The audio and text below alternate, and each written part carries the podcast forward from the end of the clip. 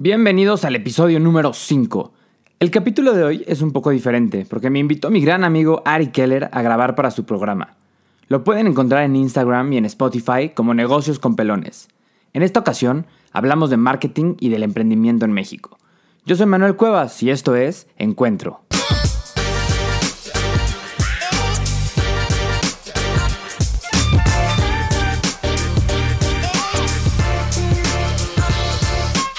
Hola, hola a todos, feliz miércoles, espero que estén muy bien.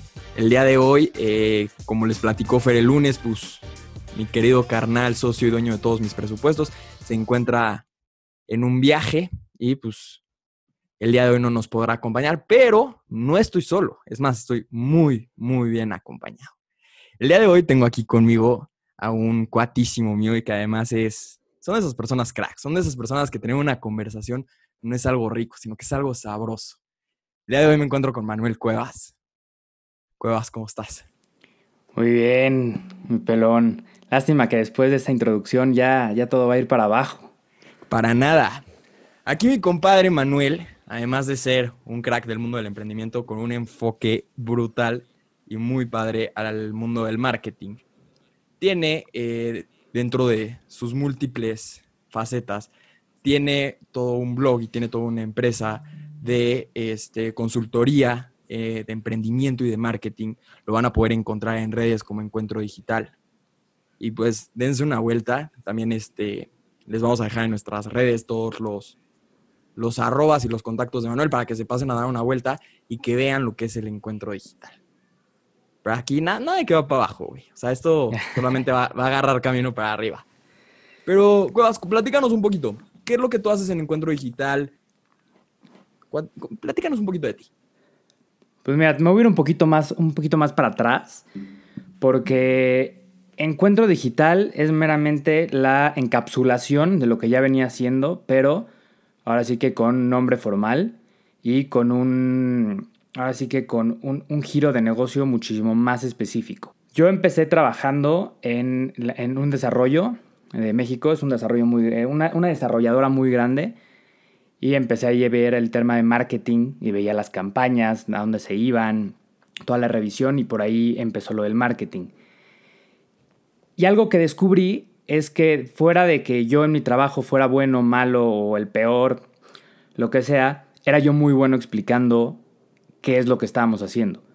Y en, sobre todo en los, en los desarrollos trabajan personas ya grandes, trabajan este, personas de 50 a 60 años y meterles y explicarles el mundo digital no es un tema este, muy fácil. Y ahí descubrí que era yo muy bueno explicándoles y entendí, o sea, hacía que entendieran desde lo más básico hasta lo más complicado, como si estuvieran aprendiendo a, aprender su celular por primera vez. Y ahí nació mi, amor por, capacitar. Ya después fue cambiando un poco, poco mi giro. Yo me metí a una empresa que, de, venta de productos, de productos directos. Y otra vez volví a, caer en lo mismo, como que la vida me, me quería seguir guiando a, eso. Aquí yo era muy bueno, pero enseñando a otras personas. Y parte de, de todo esto nació con mi amor de querer emprender porque yo era muy bueno en lo que hacía, sigo, lo sigo haciendo, vender es una de mis pasiones más grandes y es algo que nunca me quiero retirar a yo estar en campo, pero ahora sí que mover a la gente, motivarlos, enseñarles habilidades nuevas, todo, es lo que más me, lo que más me llama. De ahí nace encuentro de ya no estar buscando clientes este, poco a poco, sino querer crear una comunidad y enseñar desde los temas más básicos de marketing hasta capacitaciones más grandes de, de ventas y de marketing digital para todas las empresas que lo necesitan.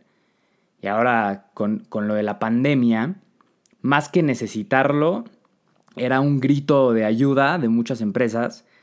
Y no sé si te diste cuenta que empezaron a correr los comentarios en las redes sociales que todo el mundo se volvió desarrollador web. Todo el mundo te hace tu página, todo el mundo te hace tu menú digital si eres un, un restaurante, todo el mundo te hace tus, tus redes. Y bueno, ser community manager se volvió bueno, el trabajo más de moda y cada quien tiene su propio forma de llevarlo y tal. Entonces todas las empresas se volvieron locas que podía contratar a quien sea y por dos mil, tres mil pesos tener una disque campaña de marketing digital. Y pues la verdad es que tú y yo sabemos que eso no es cierto. Llevar una red, llevar una marca, tiene mucho fondo. Está muy cañón, porque además a mí me impresiona muchísimo cómo de verdad la gente cree que, que el hacer marketing digital es, es llevar una cuenta personal de, de, de cualquier red social, ¿no? O sea, que con que tú ya tengas una cuenta de Facebook, una cuenta de Instagram, ya, ya eres experto en marketing digital porque sabes ponerle dos, tres filtros a tus fotos y las posteas. Y, y ya los que son más, todavía más experimentados, te dicen, no, ya hay que postear por ahí de las 6 de la tarde en, en Instagram y como a la 1, 2 de la tarde en Facebook, sin realmente conocer esta, esta parte previa, ¿no? O, una estrategia real. Creo que pasa muchísimo. Y también por eso hay como muchos cámaras allá afuera, ¿no? De que, ay, sí, yo soy community manager y llevo, he llevado los patitos 43 y taquería Don Juan. Es que, que te pueden poner un millón de cuentas, pero pues realmente que nadie conoce. Sí, y ves lo que te ofrecen y justo es eso. Yo te llevo tu Instagram, te posteo entre las 4 y las 6, te doy 5 posts por mes y, lo más bonito, lo que siempre veo, y te presento las gráficas. Y he visto, a ver, ¿qué te presento las gráficas? Si las gráficas me las arroja solo el sistema. Y, ya que, ya calando más algunos, oye, ¿qué usas? Hyper Auditor, ¿Qué, qué, neta sistema usas? No, lo que hacen es que te hacen un PowerPoint muy bonito con lo que ya viene en Instagram.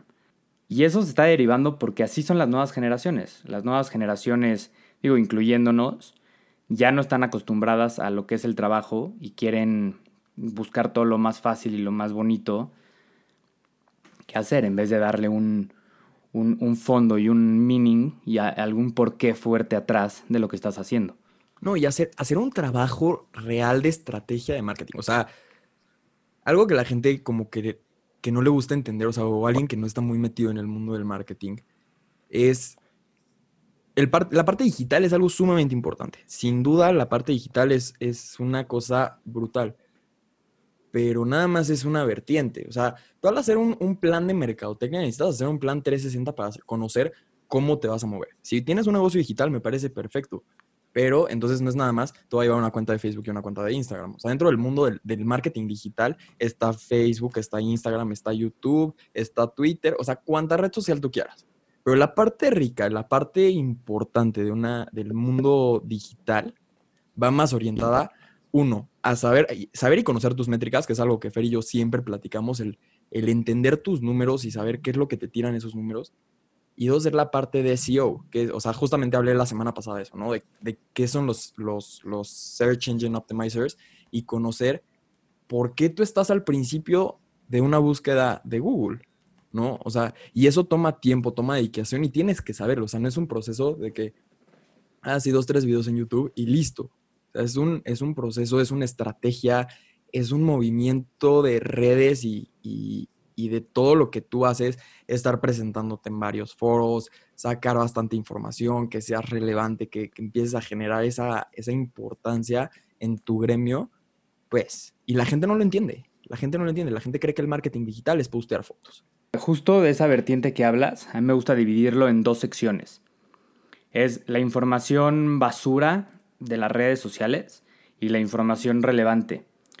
La información relevante son todas las personas que, exacto, generan un contenido de valor. Y la información basura es, perdón, le duela a quien le duela, los TikTokers que se están volviendo un boom.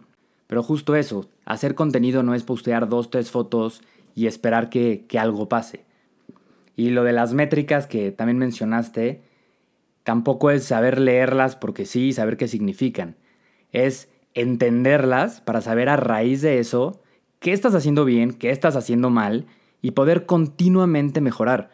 Porque el marketing lo único, lo único que es este, para lo que sirve es para saber dónde estás parado ahorita y qué vas a hacer para ir cambiando todos los días para ir subiendo donde quieres estar ya, ya a futuro. Claro. Y creo que de ahí, partimos de, de, mucho más atrás, ¿no? De, esa parte de objetivos que, que tú conoces muy bien y que lo hemos platicado de manera pues, muy, muy constante, que tú tienes que tener diferentes tipos de objetivos. Tu empresa tiene un objetivo, las campañas mismas tienen objetivos y que si no estás llegando a esos objetivos, por medio de estas métricas, entender el por qué no, qué hiciste mal, qué hiciste bien, qué todo. Y es algo de, lo que a la gente como que le cuesta mucho trabajo, que de verdad como que no, no logran entender que, o, o no sé cuál sea la razón en específico, ¿no? Pero como que no, no, no les entra esa parte de que dentro de nuestro business plan y de nuestro marketing plan, todo parte de un objetivo. Y nosotros hablamos, o sea, tu primer objetivo, cualquier negocio antes de, no, que si vas a llegar a 5000 likes y vas a tener un engagement del 60%. O sea, eso creo que es de lo, de lo mínimo cuando ni siquiera estás pensando que tu primer objetivo sea un break-even o tu punto de equilibrio o si no, ni siquiera tienes como puntos a, a, donde quieres llegar de manera de facturación. O sea, como que la gente se está enfocando en que un negocio o sea, más bien, la gente no se está enfocando en que un negocio es para generar dinero. Y como que se quedan únicamente con esa parte de, ay, mira, tengo, o sea, y eso te presentan los community managers cuando te hacen esas presentaciones muy bonitas.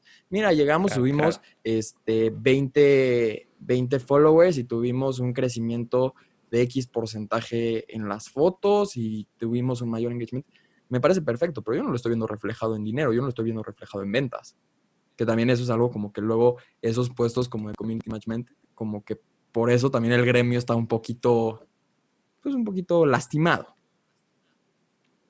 Claro, los, los objetivos, y ahorita que mencionas que no sabes qué es lo que, que pasa, es que yo veo que la gente no se sabe enfocar en un objetivo, no entiende la palabra objetivo como debe de ser, y al final no sé, hacen una campaña y quieren que sea una campaña todo en uno. Quiero que en esta campaña me conozcan, saque ventas, eh, me comenten, me comparten y a ver, no, a ver, ponle pausa por favor a tu tren, que entonces no tienes un objetivo.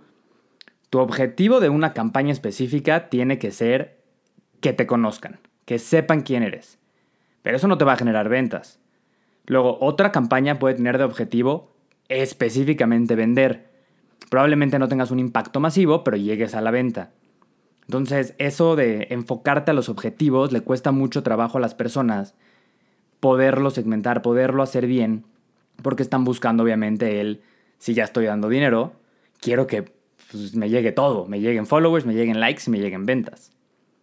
Sí, la verdad es que sí, y creo que son, son varios temas de que creo que es, o sea, es de lo que a mí más me gusta de lo que tú haces, esa ese gusto por educar, que creo que es mucho de lo que también nosotros hacemos aquí en Negocios con Pelones, es esa parte de educar a todas las personas que no tuvieron la fortuna que tuvimos tú y yo de, poder estudiar una carrera técnico-administrativo o económico-administrativo donde, donde pues nos enseñan esa, ese tipo de, caminos, ¿no? O sea, no te estoy diciendo que, nos dan como las leyes o, las reglas del juego o un game plan perfecto, pero te dan noción de cómo, cómo funcionan las cosas. Y creo que es de lo más padre de lo que tú haces.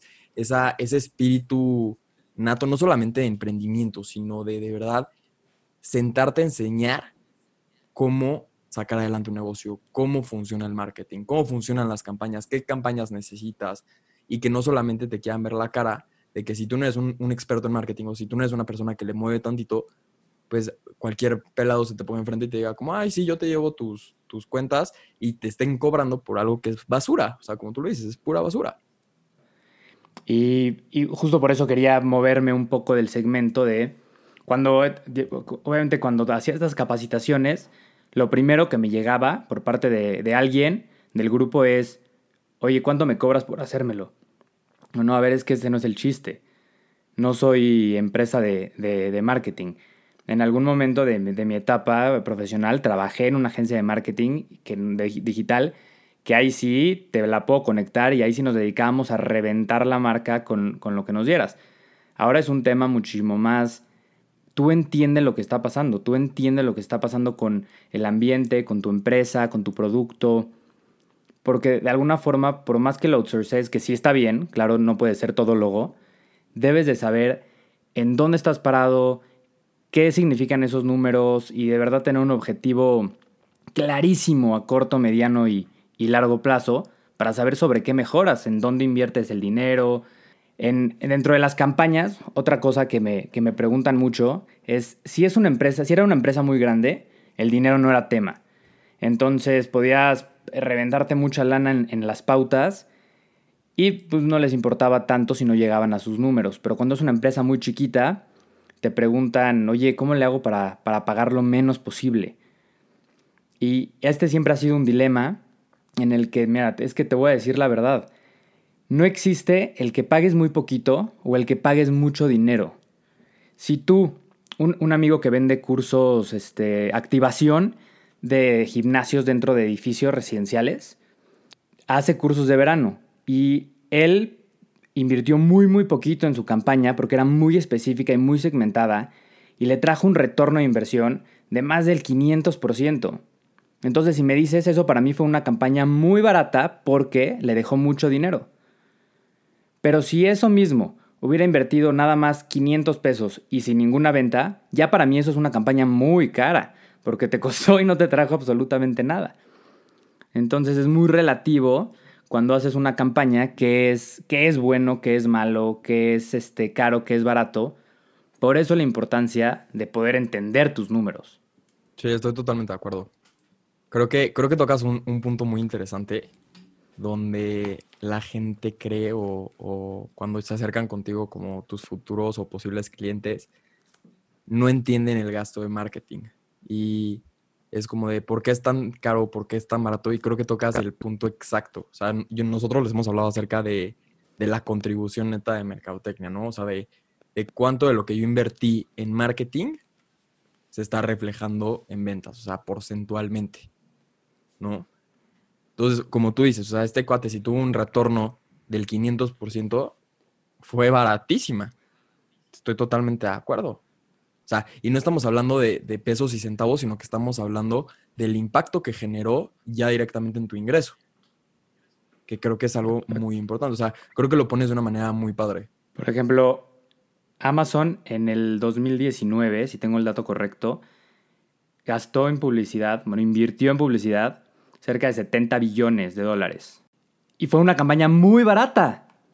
¿Por qué muy barata? Porque para ellos fue muy barato, no porque sean magnates con muchísimo dinero, no. Fue una campaña muy barata por el retorno que les trajo. El día de hoy, este, pues Cuevas y yo vamos a hablar acerca de un tema que, que, a los dos nos apasiona muchísimo, que los dos hemos investigado y que nos hemos metido durante los últimos años de manera muy fuerte, que es acerca del emprendimiento. Eh, Cuevas y yo somos mexicanos, entonces vamos a hablar específicamente de cuál es la situación que estamos viendo en México o que hemos traído de manera tendencial y hacia dónde pues nos puede, nos puede, nos puede llevar, ¿no?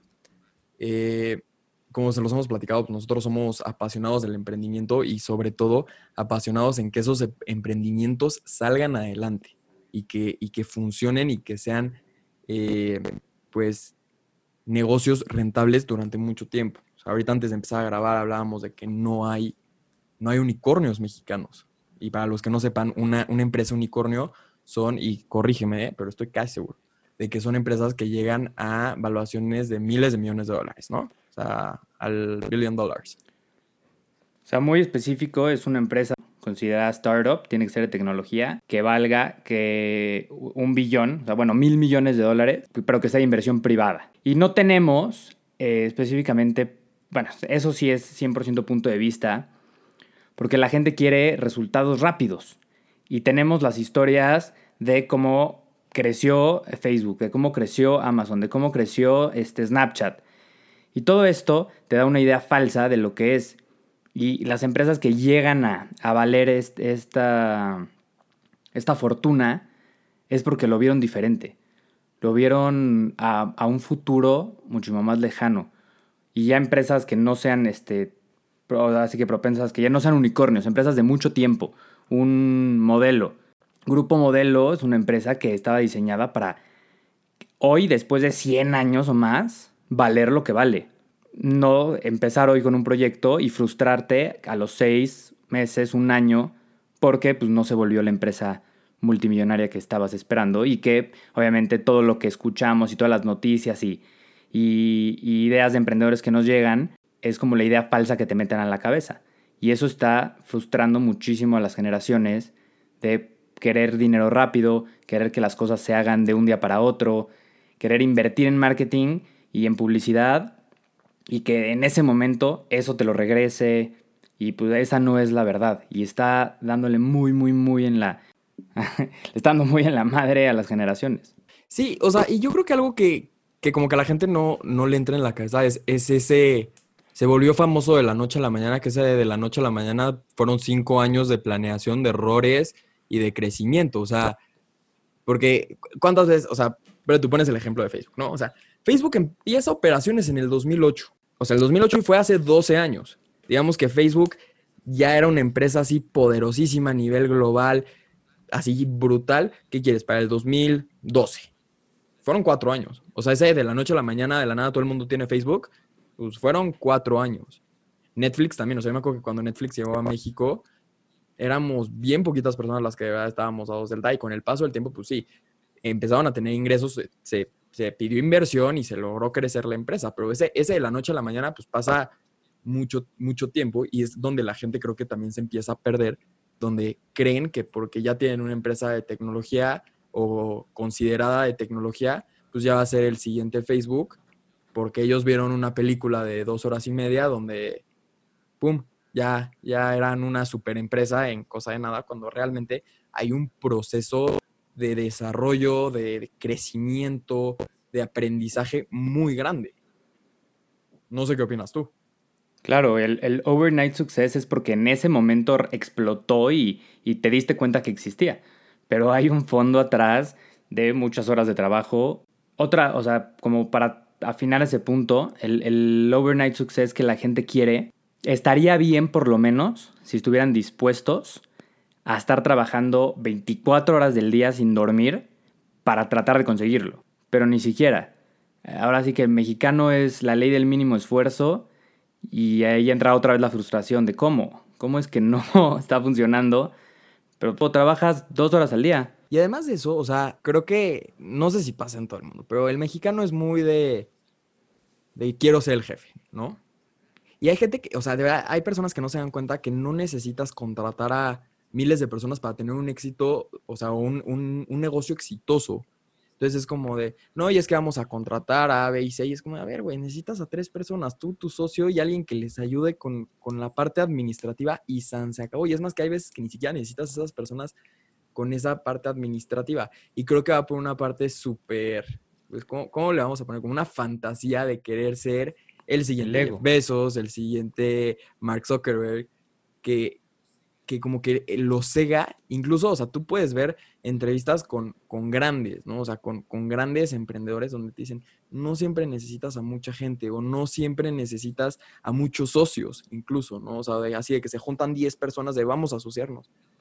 Es complicado tratar con gente, o sea, es un arte tratar con las personas y como que esa parte también como que es un poco disruptiva. Como tú dices, hay, hay gente que no le gusta trabajar o que les gusta la ley del mínimo esfuerzo y que con trabajar dos horas, pues las cosas no salen. O sea, ese es, es por eso que nosotros siempre, siempre estamos así de, pues hay que echar hustle, o sea, hay que echar las cosas para adelante, que las cosas se hagan. Si no las vas a hacer tú, nadie las va a hacer por ti.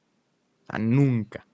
Entonces, si tú quieres un negocio exitoso y quieres ese overnight success, que de verdad es algo muy complicado y que yo sí considero que no existe, pues vas a tenerle que chambear y que meterle tu 250% y que a lo mejor ibas a tener que cambiar el día de mañana.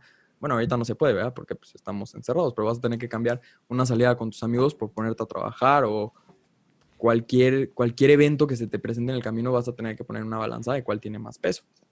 100%. Y hay una, un, un, un mentor me dijo algo que es muy cierto. Que ahorita los, ahorita que dijiste la palabra hustle y así, como que está muy de moda también querer ser emprendedor y seguir a todas las páginas de emprendimiento y tal y, ya creerte más emprendedor de lo que en realidad eres. Y este cuate me decía algo muy cierto. Me decía, yo nunca me he considerado emprendedor. Yo soy un trabajador más.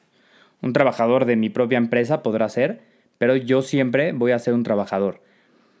Hasta hace poco di el salto y ahora considero que soy empresario y me dijo eso porque ya tenía abajo a 200 personas trabajando con él.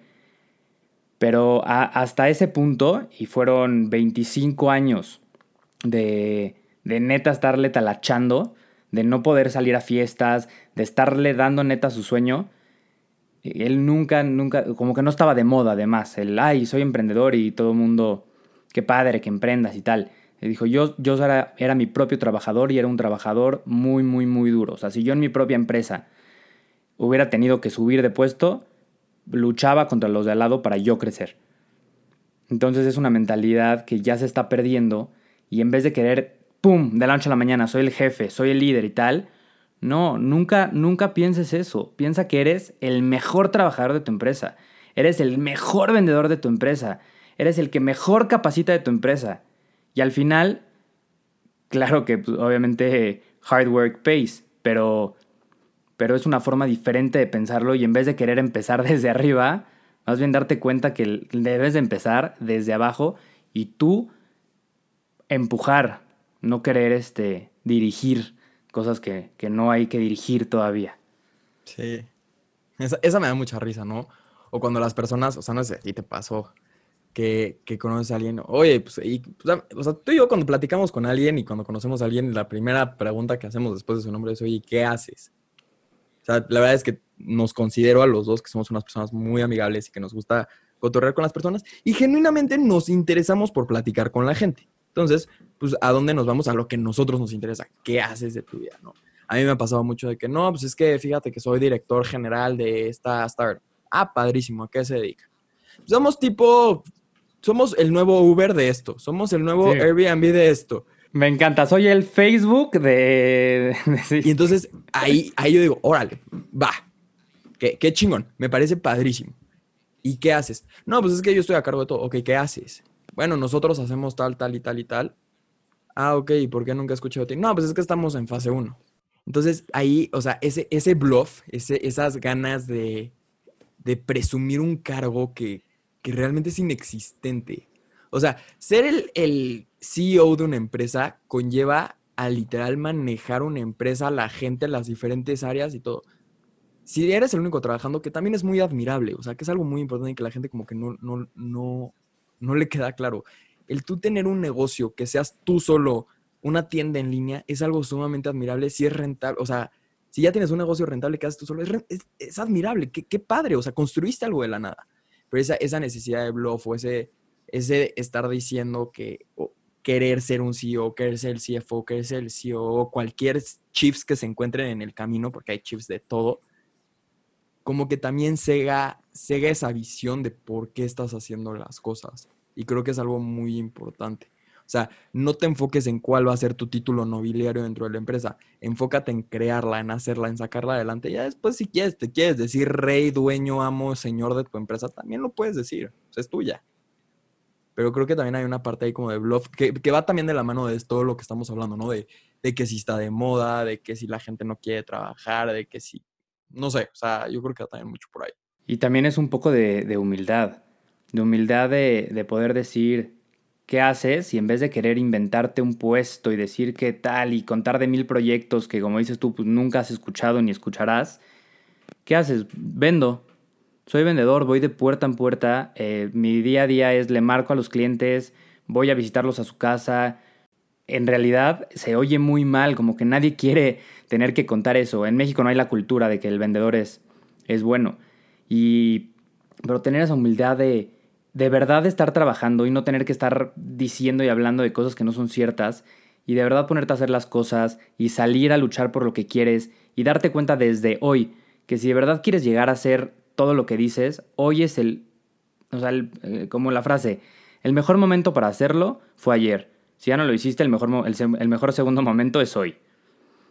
Entonces, en vez de, en vez de querer emprender por, por, por moda, emprender por no tener jefe, emprender por libertad de tiempo, que es lo que todo el mundo te vende, de verdad, ponerte los pantalones, eh, la camiseta de, los pantalones y la camiseta de tu, de tu equipo, de tu marca, de tu empresa, de la empresa donde trabajes, lo que sea, y decir, yo soy vendedor, me encanta vender, me apasiona vender, y algún día voy a ser el mejor vendedor. Sí, estoy totalmente de acuerdo. Y creo que antes, antes tocabas un punto muy importante que, que yo creo que es como tu primera barrera, si de verdad lo que a ti te interesa es tener un negocio rentable que dure mucho tiempo, es esa parte del dinero rápido, ¿no? El, el ver, a ver, ¿cómo lo voy a hacer para generar dinero rápido? creo que es un tema complicado, o sea, no, no lo considero imposible porque yo sí no considero que, que generar dinero de manera inmediata sea algo imposible, más sí complicado. Pero entonces, eso yo creo que más que ser como, ah, soy un emprendedor porque empecé a vender tapabocas ahorita con la pandemia, no, eso eres un pasado de lanza que, que vio que la gente se está muriendo y, y te encontraste algo y lo empezaste a vender. Entonces, yo no considero que el, el dinero rápido sea una, una fase del emprendimiento. Más bien yo creo que tienes que entender que lo más importante a la hora de emprender es la huella que quieres dejar, lo que quieres hacer y sobre todo si tú estás apasionado de tu idea. Porque a mí me ha tocado pues, tratar con muchas personas que es como de, o sea, ni siquiera desde la parte de emprendimiento, ¿no? ay, odio mi trabajo, pero pagan muy bien. O me caga lo que hacemos, pero pues, pagan muy bien. Yo, yo, yo, Ari, soy de la idea de que si vas a dedicarle, aunque, aunque trabajes para alguien más, si vas a dedicarle ocho horas de tu día a algo, te tiene que encantar, te tiene que volver loco. No solamente te vayas por la parte del dinero. Y si vas a emprender, estás viendo una oportunidad del mercado y ese mercado te interesa, te llama la atención, compartes algún tipo como de pasión o de gusto por él, ahí es donde tienes que emprender. Si nada más estás viendo como, ah, hay una oportunidad ahí que de verdad me da la peor flojera del mundo, no le entiendo nada, pero ya medio estoy viendo qué es lo que quieren.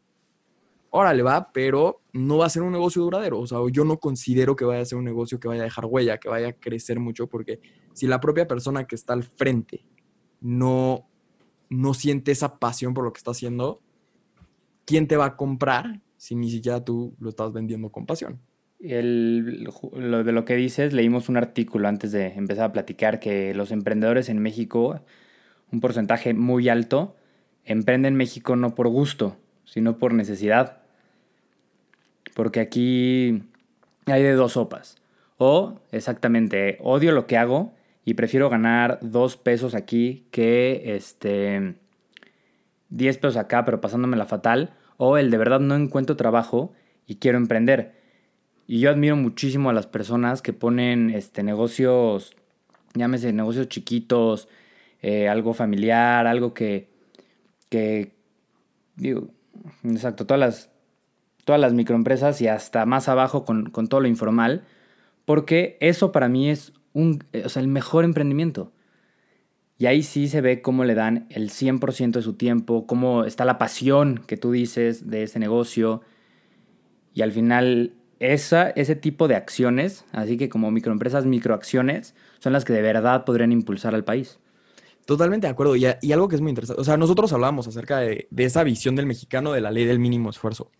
Pero tú una vez que te vas a este, a este sector que acabas de, de tocar, que yo creo que es un sector súper interesante, padrísimo y una, una potencia económica, sobre todo en México, o sea, todo el sector informal, ellos no son del mínimo esfuerzo, ¿eh? ellos son del 300%. O sea, tú te metes a la central de abastos a las 4 de la mañana y ahí la operación ya empezó, la gente ya está montada, ya se están vendiendo y son unas, unas transacciones de dinero impresionantes, ¿no? Entonces, eh, creo que ahorita, o sea, ahorita que platicamos, como digamos, vamos a llamar esta primera parte del episodio donde hablábamos del, bluff y de, la startup y del que si el CEO, creo que esa es una cuestión de moda o sea, ese es un emprendimiento de moda y ese es un emprendimiento, vamos a llamarle como un poquito más educado. Pero el mexicano que se dedica a emprender, que de verdad no tengo para comer, y vamos a ver cómo lo hacemos, que se van del campo a vender, que se van a la central de abastos a vender, que ponen su taquería, que ponen su miscelánea. Esos emprendimientos, yo creo, o a mis ojos, lo único que le hacen falta es un poquito de estructura. Y, es, o sea, y cuando te llamo estructura es llevar papeles en el sentido de estados financieros, este, conocer cuánto dinero este, entra, cuánto sale, eh, entender si casi casi que hasta los planogramas de sus tiendas, que a lo mejor eso ya es un, un tanto más especializado, pero es, ese sector económico del país es importantísimo. O sea, todo lo que es informal en México tiene un valor en, en el PIB impresionante. No te sabría decir el porcentaje exacto, pero sí te puedo decir que es algo brutal. Y ese es, está padrísimo. O sea, que la gente, como tú dices, ¿no? O sea, estábamos viendo, ¿no? Que la mayoría de los emprendedores lo hacen por necesidad. Pues ahí está. O sea, de que se puede, se puede y las cosas salen y, y pues Cuesta trabajo, claro, pero sale. Y, y algo que creo que es muy importante es ese, el emprendimiento o el emprender está muy distorsionado. Emprender un negocio no es abrir un negocio digital, no es abrir un, el nuevo Uber, el nuevo Facebook, el nuevo Spotify, el nuevo Netflix. Emprender es poner un negocio que sea rentable. Eso es como yo lo veo emprender. Y ni siquiera, o sea, y eso es hablando en materia de negocios, porque pone tú, este, tanto tu podcast como el mío, pues eso es una manera de emprender. El abrir un blog es una manera de emprender. El empezar a correr es una manera de emprender, porque es, es tú por tus propios méritos hacer algo. Entonces, creo que también ahí está un poquito distorsionada la visión del emprendimiento. Claro, y habrá, habrá negocios enfocados a generar muchísimo dinero, algunos generar muchísimo valor. En lo personal, tú y yo que, decidimos empezar con, con, un podcast y yo que estoy escribiendo también un blog, fue más como un reto personal de querer yo automotivarme a estar, si ya leía yo 20 artículos al día, ahora tener que leer 40 para tener algo de qué escribir y tener algo de qué hablar y al final querer regalar un valor, algo que de verdad les sirva a las personas. Y ahora sí que es una forma de emprendimiento. No estamos buscando el día de mañana vender 100 mil dólares en productos, sino más bien estamos buscando meter la semillita en una o dos personas y que tal vez sea el cambio, que ese día, en uno de mis capítulos hablaba, ese día se paren y se pongan la ropa de ejercicio y ya por lo menos llevan el primer paso. O igual con, con, lo que quieras hacer. ¿Qué es lo que quieres hacer en tu vida? ¿Qué quieres emprender? Quiero empezar a leer. Quiero empezar a escribir. Quiero empezar a meditar. Quiero empezar a hacer ejercicio. Llámale X, llámale Y, cualquier cosa. Exactamente. Eso es emprender. Quererte automotivar y moverte todos los días para mejorarte y crecer a ti mismo y entre más personas puedas ayudar y entre más personas entre tú creces puedas aportarles algo, siento que es una parte muy, muy padre de, de, de, hacer esto. Sí, me encanta, me encanta como esa visión que tienes de, de que no todo tiene que ser rápido, de que las cosas pian pianito y, pero mientras se hagan, o sea, que no es tanto una cuestión de que tienes que tener todo listo de un día para otro. No, o sea, vete, o sea, si te quieres ir lento, vete lento, pero haz las cosas bien, haz las cosas con estructura, con dedicación, con pasión. Y es algo, es algo que yo considero increíble. Oye, Cuevas, yo te quiero preguntar, o sea, para todas las personas que nos escuchan, tú como, pues, desde la parte de experto, ¿qué, ¿qué le dirías a las personas que dirían, me urge poner un negocio, o quiero poner un negocio o ¿cuál, ¿cuál sería para ti el primer paso para emprender? Ya hablando meramente de un negocio, o sea, no tanto del podcast o del blog o del salir a correr, sino de ese primer paso hablando de, de negocios. Bueno, primero, para nada me considero experto, al revés, me considero el mejor estudiante del mundo. Y, Ay, perro, esa te la robaste a algún lado. Y algo que, me ha caracterizado y que me ha hecho, me ha hecho echarle ganas y querer seguir y tal, es, ahora sí que consejo número uno, rodearme de personas que de verdad valgan la pena y que de verdad escuches lo que digan y te esté aportando algo, algo en tu vida.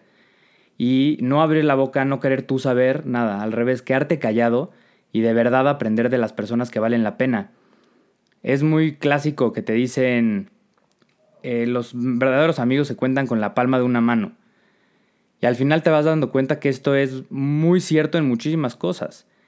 Si te juntas con puras personas que no te están aportando nada, pues tú te vuelves una persona que tampoco vas a, vas a estar aportando nada. Y si te juntas con puras personas que son mejores a ti y que todos los días te impulsan a ser mejor y que te enseñan y que te están motivando y, aprendes desde su experiencia, es, ese es el primer paso para de verdad poder empezar a hacer algo. Y desde la experiencia, algo que, platico mucho con, con las personas que, que, entrevisto es, así como los papás te dicen, híjole, no te juntes con él, no me da buena, buena espina, lo mismo es con todas las personas que te van a dar un consejo que ya lo pasaron.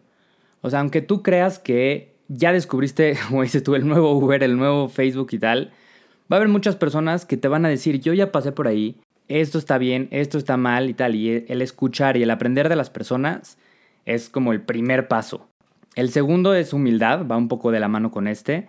Y todos los días levantarte sin creer que ya lo sabes y que ya lo estás haciendo y tal. Todos los días levantarte al revés, con qué puedo hacer hoy, que en 10 años voltee a ver este día y diga, no desperdicié mi día.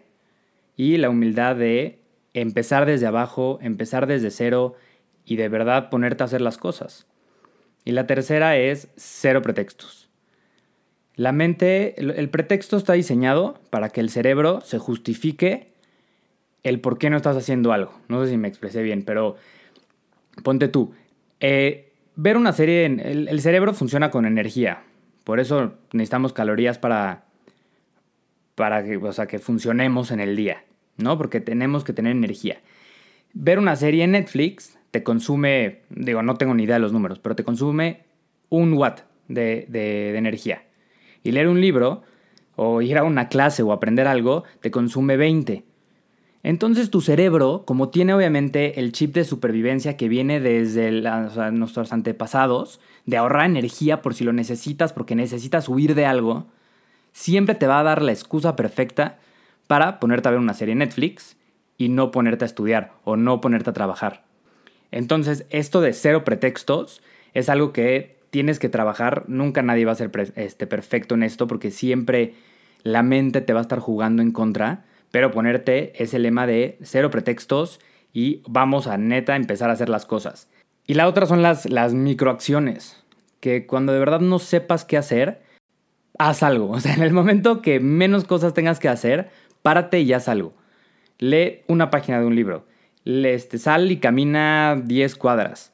Eh, haz una llamada, para que, porque tal vez esa llamada se podría convertir en un cliente. Y así siempre te hacer microacciones, pero constantemente todo el día, que ahorita parece que no te van a dar nada. Pero como lo de leer un libro, si hoy leo una página, pues al final del año ya acabé un libro. Pero si ningún día leí esa página porque sé que no voy a poder acabar el libro, al final del año hubiera estado en cero en vez de uno. Ahora sí que es el, el, efecto compuesto. Así como con el, con el dinero que lo metes al banco y lo dejas en una, en una tasa compuesta y va a ir creciendo exponencialmente cada vez más, lo mismo es con las cosas que haces. Si haces pequeñas acciones todos los días que te acerquen a donde quieras llevar, es muchísimo más fácil que llegues a, ese, a esa meta en vez de querer comerte el mundo en un día y luego frustrarte porque no lo lograste. ¡Wow! La verdad es que está increíble. O sea, yo creo que esa, esa manera de pensar es, es, es el deber ser. Desgraciadamente, pues no lo es. Creo que esa parte que pones acerca de las microacciones, eh, o sea, va, como todo de la mano de lo, que decías antes, ¿no? De, aunque sea lento, pero hazlo, sácalo. Eh, si de verdad estás comprometido con hacer algo, con, con generar algo, pues hazlo. O sea, no, esto, eh, creo que en, en, todo lo que hacemos o todo lo que, lo que nosotros como personas nos comprometemos a hacer, llámese un trabajo aunque trabajemos para alguien más, este, un blog, este podcast, la universidad, cualquier situación a la que nos enfrentamos, ninguna de esas es una carrera de 100 metros planos. Todas son carreras de resistencia, son maratones, donde vas a tener picos muy altos, donde vas a ir mucho más rápido de lo que ibas cuando empezaste, o que a lo mejor ibas a empezar muy rápido y al final te vas a ir más lento. Entonces, pero siempre con esta constancia y estas, esta, estas ganas de seguir adelante y además esa parte que dices acerca de, de nunca, o sea, esta, esta humildad de nunca considerarte ya experto en algo, es algo que le pasa mucho a la gente. O sea, y que creo que a todos nos ha pasado de que estás platicando con una persona y a lo mejor te empieza a platicar de algo y como tú ya le sabes, ya hasta le pierdes el interés y de la nada le da la vuelta y dices, ay, cabrón, o sea, ¿de dónde salió eso, no? Entonces creo que ir caminando con esa humildad, con esos, con esos pies bien pegados a la tierra y con objetivos claros, es, es la clave al éxito. O sea, yo sí considero que una mezcla entre pasión, dedicación y trabajo real, ensuciarte las manos, es, es, esa clave al éxito que te va a llevar de un nada a un algo, o de, ese piso cero al piso uno, que te va a terminar llevando al piso mil. Pero pues es una escalerita que tienes que ir caminando y que tienes que ir avanzando, que a lo mejor en un día subes cinco escalones, pero a lo mejor en dos semanas subes dos escalones, pero siempre con una constante de, seguir hacia adelante y hacia arriba.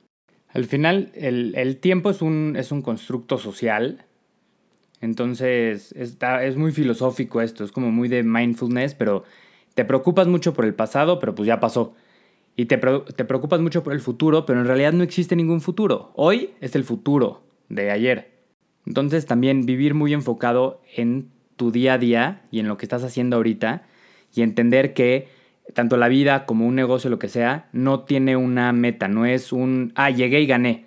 No, al revés, es un proceso y la vida es un proceso y paso a paso y todo lo que vas haciendo tiene que significar algo para ti y tiene que, tienes que estar viviendo consciente en el presente de todo lo que estás haciendo.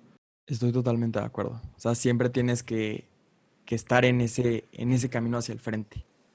Y te quiero hacer una pregunta, o sea, creo que uno de los últimos temas y que yo creo que es importantísimo y a mí se me hace muy padre este, los diferentes enfoques que se le puede dar esto. Eh, dentro de, de, lo que platicábamos antes de empezar a grabar, estábamos viendo que el 34% de las personas le tienen miedo al fracaso. ¿Tú, ¿Tú cuál es tu postura ante el fracaso? ¿Tú qué opinas del fracaso?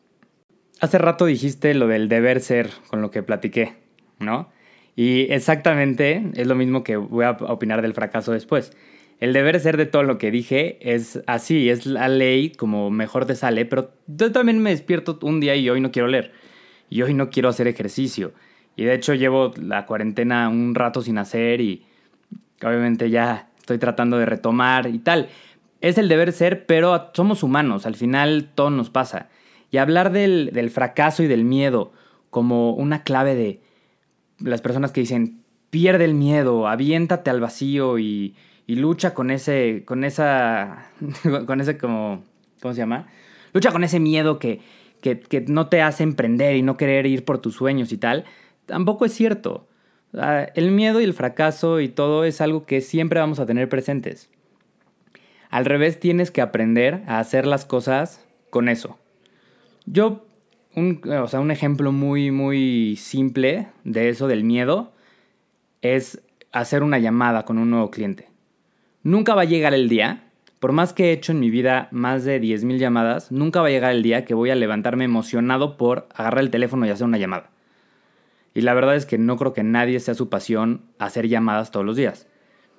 Pero pues ya aprendí a vivir con ese miedo y hago las cosas a pesar de tal y vuelvo a marcar y vuelvo a marcar con ese miedo. Y lo mismo es con el fracaso. No se te va a quitar, por, o sea, aunque seas el mejor, aunque ya sepas perfecto cómo se hace, nunca se te va a quitar ese miedo al fracaso.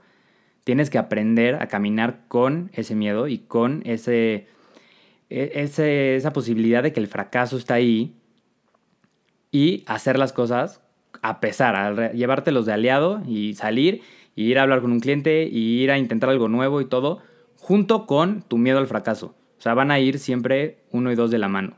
Yo no creo que haya fórmula secreta para, para eliminarlo, pero sí creo que es algo que frena a muchas personas a de verdad no querer intentar hacer nada. Sí, o sea, yo sí creo que el, esa mala percepción del fracaso como, como un, un detonante de que ya no puedes hacer nada es es algo terrible. O sea, yo creo que ese 34% piensa eso, ¿no? O sea, que fracasar es, es equivalente a ya nunca vas a lograr nada. Y no, o sea, como tú lo dices, o sea, todos estamos predispuestos a fracasar en algún momento de, de nuestra vida y el que no fracasó en su vida, fracasó en la vida. O sea, no sé si me estoy dando a entender, pero creo que es una parte súper importante, es una parte de aprendizaje, es una parte de, de construcción personal y de construcción en todo lo que hagas, esa parte de, caminar con esos, con esos diablillos que tenemos o de esa, de esa posibilidad de fracasar en algo. Y creo que mucha gente se esconde detrás de, es que si fracaso no me voy a poder levantar. Creo que es todo lo contrario. O sea, yo creo que la gente le tiene más miedo al éxito que le tienen al fracaso. ¿Por qué? El fracaso lo conocemos todos. Todos aprendimos, todos los que aprendimos a andar en bici nos caímos. Todos cuando empezamos a caminar nos caímos. Todos llegamos a reprobar alguna materia en, en la escuela todos llegamos a perder un amigo, todos llegamos a tener tropiezos. el fracaso es parte constante de nuestra vida, que es parte de lo que nos curte y de lo que nos forma. Pero entonces el esconderte en esa parte de, de, que no, no quiero fracasar, es más bien, pues no lo veas de ese lado. O sea, sí hay una posibilidad de fracasar, pero también hay una posibilidad de salir exitosos. ¿Por qué no lo ves desde ese camino? O sea, yo sí creo que la gente conoce muy bien el fracaso y sabe cómo salir del fracaso, pero les cuesta mucho trabajo el, el poner ese, ese chip más, más positivo en el, ¿y qué si la hago bien? ¿Qué voy a hacer? Sí, ¿y ahora qué sigue? Y el, y el miedo al fracaso tampoco tiene que ser el miedo al fracaso, pues mañana dejo todo, renuncio de todos lados y a ver qué pasa. Porque ahí sí, si fracasas, no, o sea, no te vas a caer y vas a aprender y te vas a levantar, no, te vas a caer desde un avión y sin paracaídas. También, ahora sí que esto meramente como marketing, tienes que tener tus riesgos de qué, qué riesgos quiero tomar y qué fracasos puedo tomar.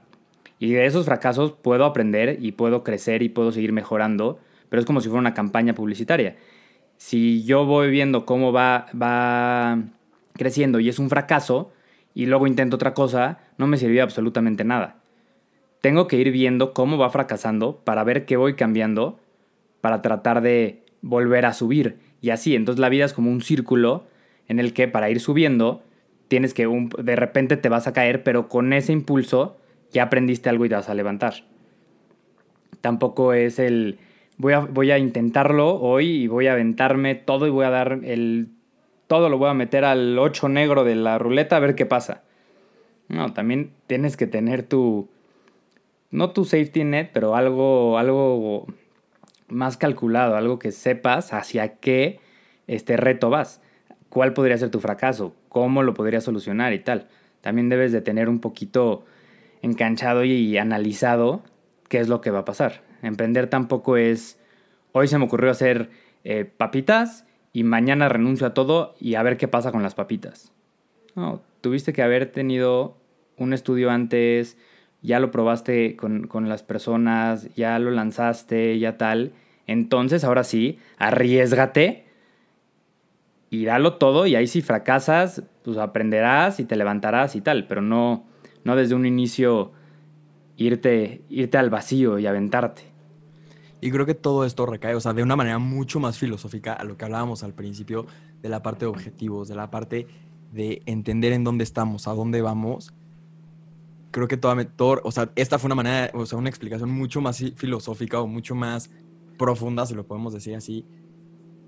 Y creo que el mensaje que tú y yo queremos dejar el día de hoy es esa parte de hay que arriesgarnos, hay que buscarle este, cuanta forma podamos y sobre todo pues, seguir adelante y, construir alrededor de nuestras pasiones, construir alrededor de lo que nos mueve, construir alrededor de lo que nosotros queremos dejar como personas. O sea, yo creo que eso es algo súper importante y que creo que fue, o sea, que es lo que, con lo que yo más me quedo de, nuestra plática. La verdad es que tú y yo, Cuevas, siempre que platicamos, es, es, es muy a gusto la plática contigo. O sea, es, es muy, muy a gusto poder platicar contigo acerca de no solo de la parte de negocios y de marketing, sino de, un mundo pues más, más como personal de, pues güey, si tú puedes, échale ganas, si no se, si no se puede por A, se busca por B, y pues si no se pudo con A, le quedan todavía 25 letras al, alfabeto que, se pueden buscar, ¿no? Y, creo que es muy, muy padre ese, ese pensar y el poder comunicar ese mensaje. Exacto, y disfruta lo que estás haciendo. Disfruta ese proceso, disfruta lo que estás haciendo en este momento. Sé, ahora sí que pleno y sé este, consciente de cada día que pasa, que eso sin nadie te lo va a regresar. Dándole la vuelta un poquito a, este, a esta plática, como esto también va, va a mi canal, Ari, échanos tú tu mejor tip para los emprendedores. Yo mi mejor tip para los emprendedores te podría decir que es, yo creo que como punto número uno es la pasión. Eh, yo soy muy de la idea de que si le vas a dedicar tiempo, esfuerzo y dinero a algo, tiene que ser algo que lo veas y que te vuelva loco, que todos los días quieras hablar de eso. O sea, yo soy una persona muy intensa, ¿no? Y a mí me gusta mucho platicar de lo que yo hago, de lo que trabajo y, y creo que va mucho por ahí. O sea, apasionate y enamórate de tus proyectos. De verdad, siente ese, ese, ese amor y esa necesidad de contárselo y de gritárselo al mundo. Creo que es parte fundamental. Eh, punto número dos, que también considero que es sumamente importante, es conoce el mercado en el que estás. O sea, ya si vamos a hablar meramente de emprendimiento, conoce al mundo que te estás metiendo. No llegues y, solamente avientes este, este negocio a, la suerte, sino de verdad dedícate a investigar acerca de dónde te estás metiendo, cuáles son las oportunidades que hay, eh, a qué personas le vas a vender y crea ese plan de negocio real, más aterrizado, que a lo mejor y te tomará más tiempo, definitivamente, pero llega bien preparado. Eh, no me acuerdo dónde, dónde había, había leído como de que todos los soldados están preparados para la guerra que acaban de pelear, ¿no? Entonces, no sé, este, tú sé, tú llega como un soldado que está preparado para la guerra que no ha peleado, ¿no? Eh, llega como ese, como ese, con esa necesidad y con esa fuerza de entender a lo que te estás metiendo, con quién vas a hablar, cómo le vas a hablar, en qué momento le vas a hablar, de qué le vas a hablar, qué vas a vender, cómo lo vas a vender, en dónde lo vas a vender, creo que tener ese previo es algo súper importante para mí. Y como tercer punto, y creo que es algo súper importante, es conoce tus números de pieza a cabeza. Entiende perfectamente cuánto dinero te entra, cuánto dinero te sale, con cuánto dinero te quedas. Luego, si, si te está yendo bien, en el sentido de estás creciendo o no contra este X periodo de tiempo. Ten constantemente este, este análisis para ver si tu negocio o ya sea tu blog, tu podcast, lo que quiera, este, pues haya este, este crecimiento real. Si, te estás, si me estás hablando de un negocio, estás vendiendo más que un periodo anterior. Si eres una página de, Instagram, tienes más followers contra un, este, contra un periodo anterior. Estás teniendo más engagement, estás haciendo las cosas por, de manera, pues, quiero llamar hacia arriba o de escalera hacia arriba. Es algo súper importante para mí. O sea, yo creo que esas, esas tres vertientes o esos tres factores van a ser los que te lleven, no necesariamente al éxito porque nada está escrito, pero te van a llevar en un camino mucho más cómodo y mucho más completo, no, ni siquiera completo, o sea, mucho más, pues, blindado, si lo podemos decir así, ¿no? Entonces yo, así, ahora sí que a forma de resumen te diría, trabaja con pasión, con toda la pasión del mundo, conoce lo más posible y todos los días dedícate a aprender más del mundo en el que te estás moviendo. Y punto número tres, conoce todos tus números.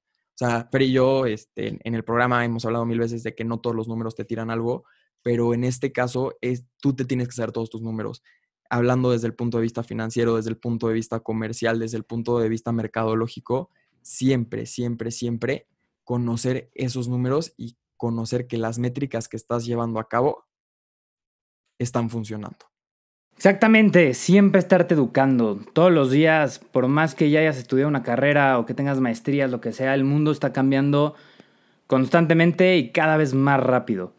Entonces yo también creo que la clave es siempre estar aprendiendo cosas nuevas y siempre estar, ahora sí que, enterado, informándote y, y buscando ese crecimiento. Así es. Pues mira, yo creo que ya no tengo nada más que agregar el día de hoy. No sé si tú, Cuevas, quieras, quieras platicarnos algo más, quieras agregar algo, algo más. Creo que tocamos todas los, las partes claves. Me gustaría tener, poder seguir esta plática contigo para poder desarrollar otros temas muy a fondo, porque algo que no saben es que Ari y yo platicando nos podemos quedar horas y horas y horas y empezamos a hablar de, del marketing y acabamos hablando de, de la locura de, de, Elon Musk, que con un tweet puede hacer que se desplome la bolsa de Tesla. Entonces me daría muchísimo gusto poder seguir haciendo esto contigo, mi Ari. No, pues yo encantado, Cobar. La verdad es que el sentimiento aquí es mutuo de ese gusto por la plática. Y este, y pues lo seguimos haciendo. Otro día nos volvemos a juntar, tocamos nuevos temas, hablamos de. Podemos hablar de algo ya mucho más enfocado, ya no que sea tanto solo una plática, sino que sea también un, a forma de clase y poder dar como nuestros diferentes puntos de vista. Pero aquí las puertas en negocios con pelones para ti siempre van a estar abiertas, siempre que quieras venir a platicarnos o que tengas algo que platicarnos. Aquí siempre vas a tener un espacio para hablar. Muchísimas, gracias. Muchísimas, gracias, por, el, tiempo. Pues perfecto. Yo creo que por el día de hoy ha sido todo. Les deseamos un increíble pues continuación de semana a todos. Ya se la saben, nos encuentran en nuestras redes como arroba negocios con pelones. Este, Cuevas, por favor, compártenos todas nuestras, todas tus, tus redes para que nuestra, nuestra bella comunidad te, te vaya y te conozca y te siga y aprendan tanto de ti. Me pueden encontrar en Instagram como arroba encuentro digital, encuentro escrito con Q. igual mi podcast lo pueden encontrar en Spotify o en Apple Podcast como Encuentro, igual con Q, con Manuel Cuevas. Denle follow desde el canal que lo estén escuchando, de verdad nos ayudan muchísimo. Y compártanlo con todas las personas que creen que les podría ayudar este tipo de pláticas para empezar y dar ese primer paso que tanto están buscando para su emprendimiento. Yo soy Manuel Cuevas y esto es Encuentro.